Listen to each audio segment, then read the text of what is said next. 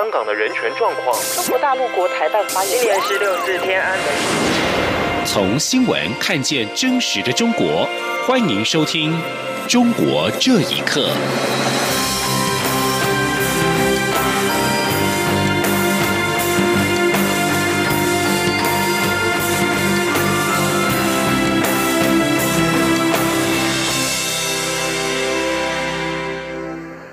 欢迎收听《中国这一刻》。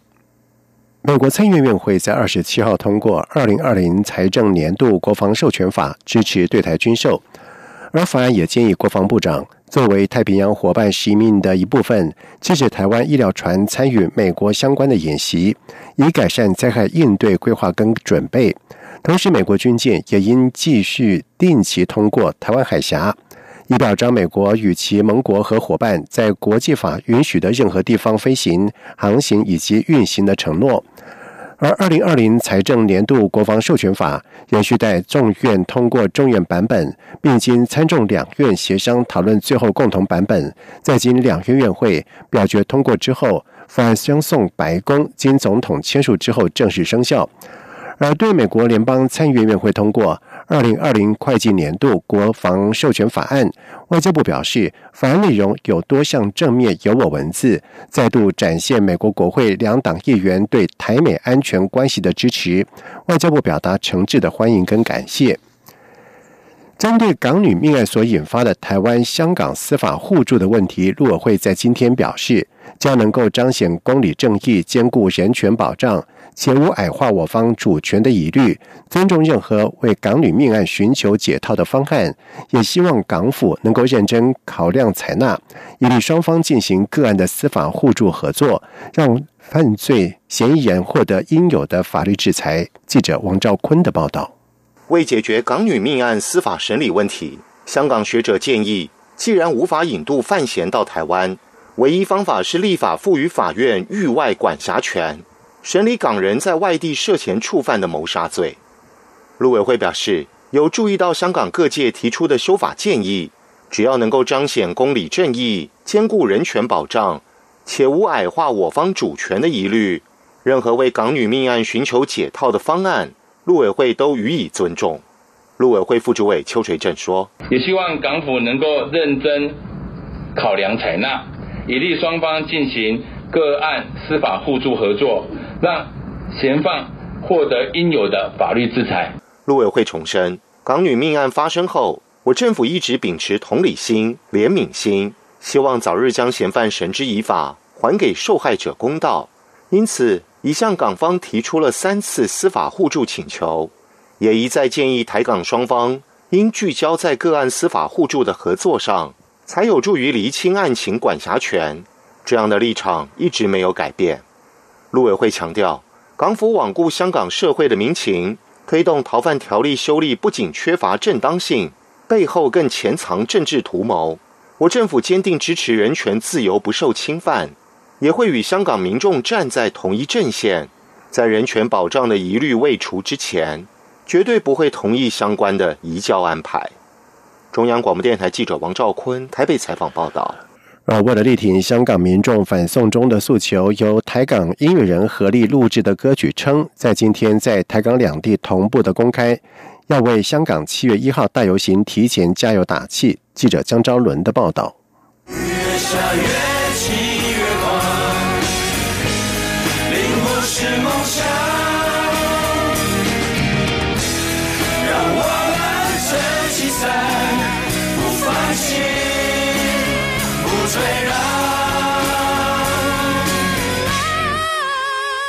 这首称是由台港近二十组音乐人接力合唱，目的就是要力挺香港反送中。歌名则是由香港知名作词人林夕命名，用港人的期盼共同撑香港的未来。MV 也同步曝光，除了歌手录唱，也放入香港反送中游行现场画面，鼓励香港民众翻越傲慢的高墙，撑起希望到天亮。整首歌由董事长乐团、板奈、谢明佑等人领衔开唱，后半段黄耀明、何韵诗等香港歌手加入。台港音乐人携手接力，让整首歌充满感动人心的力量。不怕黑夜有多长，抛弃小我无界，永远无法阻挡。价值拒绝未来，携手翻越傲慢的高墙。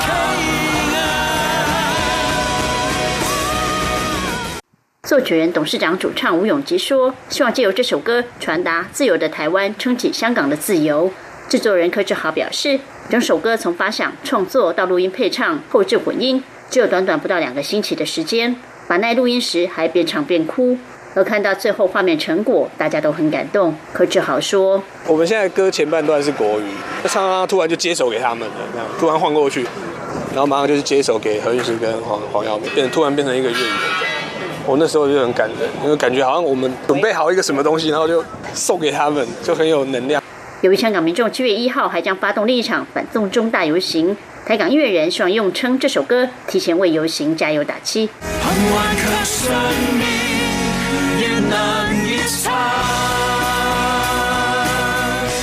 中国电台记者张昭伦台北采访报道。在日本大阪举行的二十国集团领袖峰会在今天正式的开幕，众所瞩目的川习会二十九号也将在大阪举行。能否化解贸易战的僵局也备受各界的关注。不过，有学者表示，中方期盼以拖代变，希望川普在总统选举当中败选，看现总统是否能够扭转当前美国对中国的政策。请听以下的报道：二十国集团 G 团体领袖高峰会。二十八至二十九号在大阪举行，与会的领袖今天依照传统共同合拍团体照。不过，今年这一场 G 团体峰会已经被美中两大经济体的贸易战夺去光彩。各界希望川习两人二十九号在峰会场边会谈时，能够替贸易战达成停火。川普在出发前表示，美中双方可能达成贸易协议。无需再向超过三千亿美元的中国商品加征关税，但他同时表示，若无法达成共识，可能加征一成关税，而不是早前所称的两成半。而中国外交部发言人耿爽二十七号在新闻发布会上回答记者提问时，态度强硬的表示，这根本吓唬不了中国人民，中国人不信邪，不怕压，从来不吃这一套。对于美中贸易战，北京独立学者扎建国表示，美国在短期内难以找到替代所有中国货品的生产国，因此选择了一个适当的加税幅度。因此，美中双方只能达成暂时休战的协议。扎建国说：“我觉得这个暂时休战的协议可能性还是比较大。对三千亿苏美商品只增加百分之十，这个也可以理因为。”这三千亿的商品和过去所增的那两千五百亿的商品有很大的区别。这这三三千亿的商品呢，是更多的涉及到一般消费者所购买的商品。对于在川习会的前夕，美中双方各自表达了强硬姿态。香港大学访问学者钟先生说：“其实中方是希望以拖代变，期待着川普在总统选举中败选。”看看新任总统是不是能够扭转当前对中国的政策，就是采用拖延战术，能够拖到明年美国总统选举。特朗普总统他面临着选战，没有时间和精力来处理国际事务，中美贸易争端很可能就会被特朗普的竞选对手拿来做文章，从而给特朗普施压。再有呢，就是一旦特朗普在竞选中失败，新上任的总统到底会采取什么样的对华政策？二十国集团峰会期间，除了众所瞩目的川习会之外，必将举行五场领袖会谈，分别针对全球经济、数据流通、海洋垃圾对策等交换意见。此外，峰会中还有数据经济、女性赋权两子题的特别会议。二十九号闭幕会谈后，日本首相安倍晋三将会举行成果说明会。央广新闻整理报道：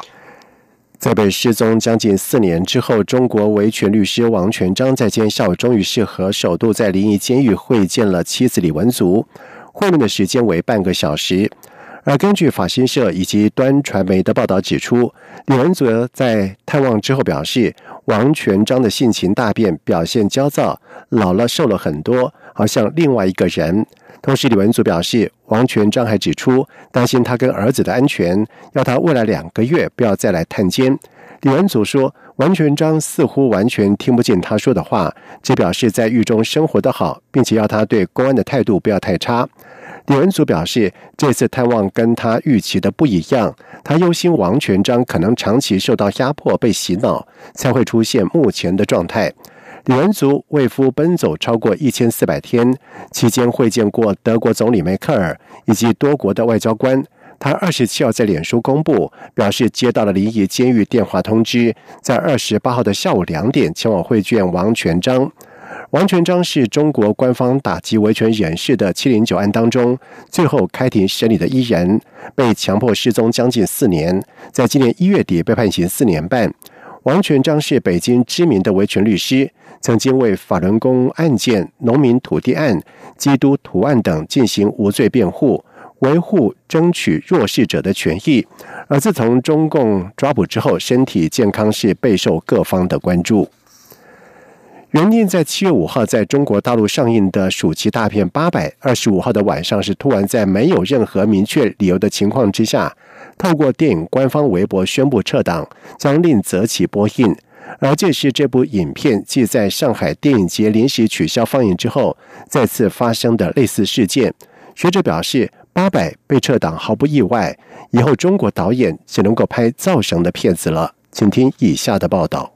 由中国大陆拍摄的抗战电影《八百》是由导演管虎执导，黄志忠、江虎、张译等演员演出，主要讲述一九三七年抗战淞沪会战末期国民党军队保卫四行仓库的故事。这部片子原定于七月五号上映，不过在二十五号晚上突然透过电影官方微博宣布撤档，将另择期播映，不在暑假上映。事实上，在这个月初所举行的上海国际电影节，八百原定是开幕电影，但就在首映前一刻，因为技术问题被迫取消放映。两者间是否有什么关联，颇值得玩味。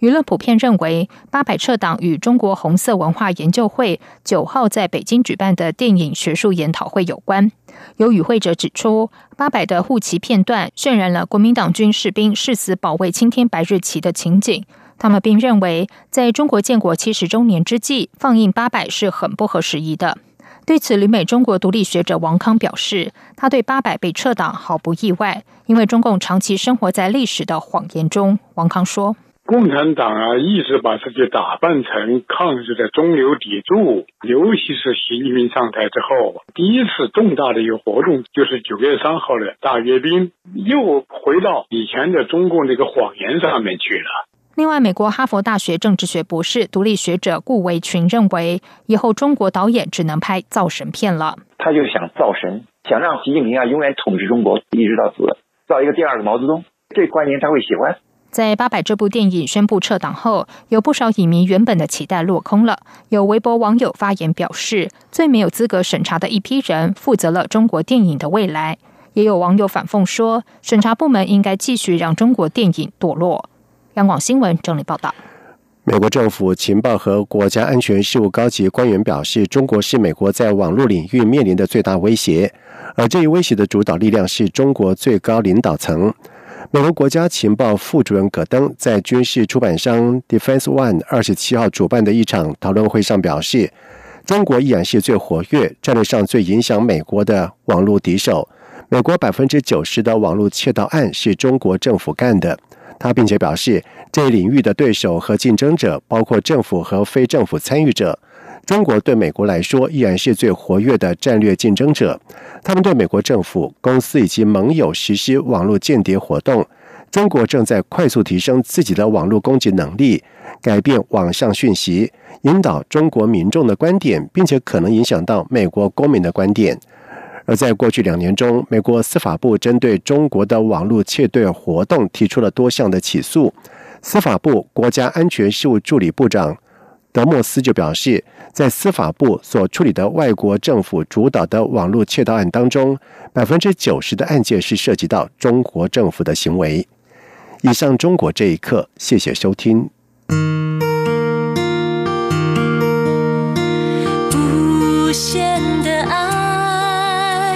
向全世界传开，